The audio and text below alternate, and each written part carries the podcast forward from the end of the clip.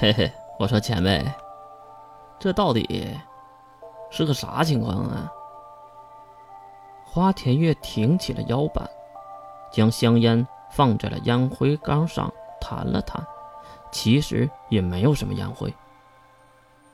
问我有意义吗？我知道，会告诉你们吗？好奇怪的问题和好奇怪的回答。难道身为时间能力者的花田月真的就知道了一切吗？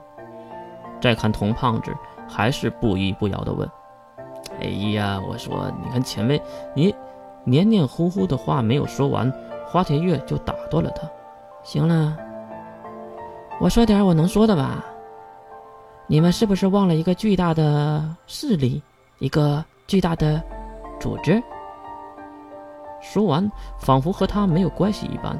花田月再次靠向身后，即使烟灰落在了自己的衣服上，他也是轻轻的拍了拍，没当回事儿。可是这句话，惹得屋内最聪明的男人反思了一下，是故意的，还是真的，就不从得知了。前辈，难道说的是魔法阵营？花田月没有回答，也没有看他，因为花田月知道。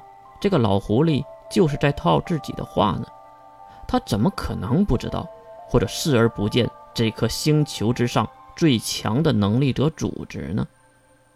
见花天月没有回应的意识，这个男人也是自言自语起来。看上去，魔法阵营说袖手旁观是谎言了。也对，如此大的事情，怎么可能让别人去做？自己的命运。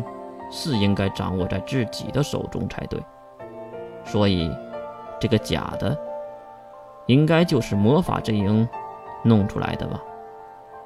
男人的话没人否认，也没有人出来附和，因为在场的人都知道，这就是魔法阵营的杰作，就算是用排除法，也能猜到了。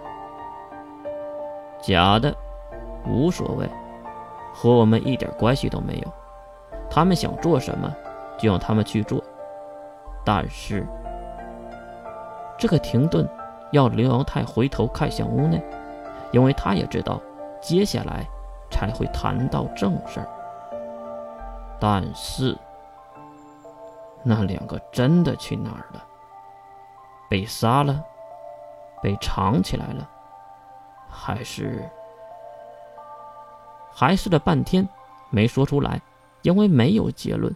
这个时候，刘阳泰说话了：“金先生说的是，假的并不重要，重要的是那两个真的去哪儿了。我们拼凑的那个，还有原本的那个，两个使者放在外面，可不是什么好事儿啊。”抱歉。就在刘阳泰首次发话后，一个扎着马尾辫的年轻女孩举起了手。看她的相貌和关灵有的一拼，因为感觉是很清纯的小妹妹。不过年纪应该比关灵大一点，大约二十岁左右的样子。当然，她和现在的关灵有一定的区别了，因为现在的关灵强势的很，已经不装哭了。李林，你有什么问题吗？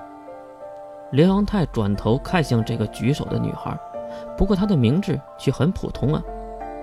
刘阳泰大人，那个蓝雪玲就不能说谎吗？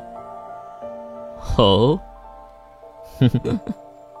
这个问题引得在场的人都发出了唏嘘，应该不算是嘲笑，而是无奈，因为他们也有同样的怀疑，但是没能像这个李林一样提出来。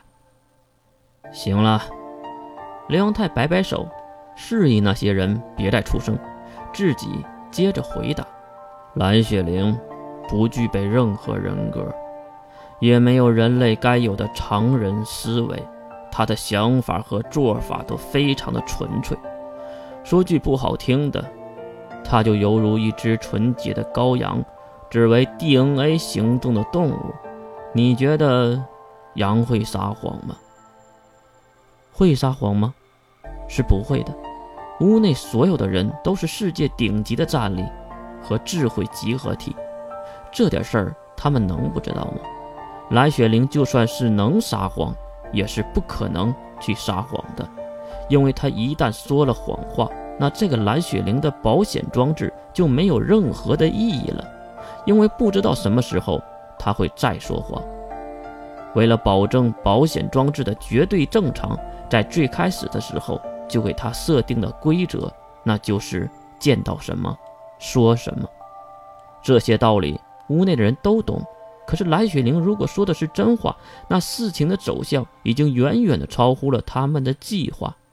这次算是魔法阵营背刺的，而且是直穿心脏的那种背刺。童先生。就在大家都陷入思考的时候，被称为金先生的男人看向了还在吃的童胖子。哎，咋了？抬起了胖脸，嘴角还沾着一个哈密瓜的瓜子儿。这个吃相还真是一头小肥猪。假的使者是夜夜弄出来的吧？再看童胖子放下了还没有吃完的哈密瓜，露出了。久违的得意笑容。